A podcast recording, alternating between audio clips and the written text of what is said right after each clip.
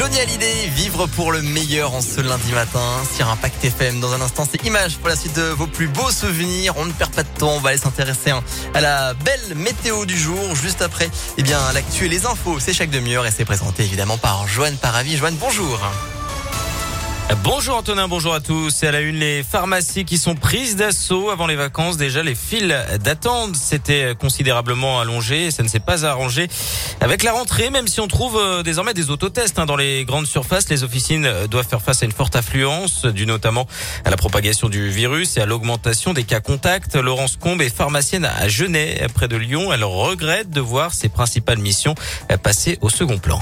C'est impossible à faire euh, trois tests par enfant euh, avec des cas contacts tous les jours. Donc euh, on est obligé de se mettre des créneaux parce qu'on n'arrive plus à travailler, on n'arrive plus à faire notre métier, ce qui est dommage parce que du coup voilà, on déprogramme pas en pharmacie, on a les médicaments, on a tout ce qui est à côté, d'autres traitements qui ont traîné parce qu'on pense qu'au Covid et on vaccine aussi. On a des équipes qui tiennent le choc et on ne sait pas jusqu'à quand. Notre métier c'est quand même suivi du patient par rapport à un traitement et ça devient très compliqué quoi.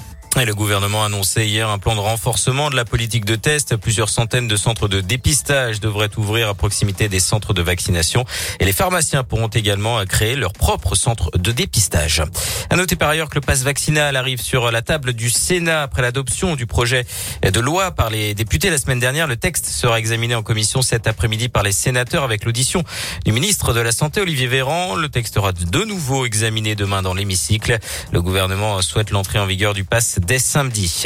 Dans l'actu également ce procès qui débutera demain à Lyon. Deux hommes accusés d'avoir violé et séquestré deux femmes dans un bar à chicha du quartier de Vez dans le 9e arrondissement. Des faits qui remontent à novembre 2017. Les deux accusés nient les faits. Verdict attendu vendredi. Le sud-ouest en alerte rouge. Cinq départements sous très haute surveillance à cause des risques de crues et d'inondations. C'est notamment le cas des Landes, de la Haute-Garonne ou encore de l'Ariège. Le Rhône est lui en alerte jaune. À l'étranger, retour sur ce terrible drame survenu hier à New York. Au moins 19 personnes, dont 9 enfants ont péri dans l'incendie d'un immeuble du Bronx. Le feu serait dû à un chauffage d'appoint. C'est l'un des incendies les plus meurtriers de l'histoire récente de la ville américaine, d'après le maire Eric Adams. En sport et en foot, l'OL est passé tout proche de l'exploit hier face au Paris Saint-Germain. Score final.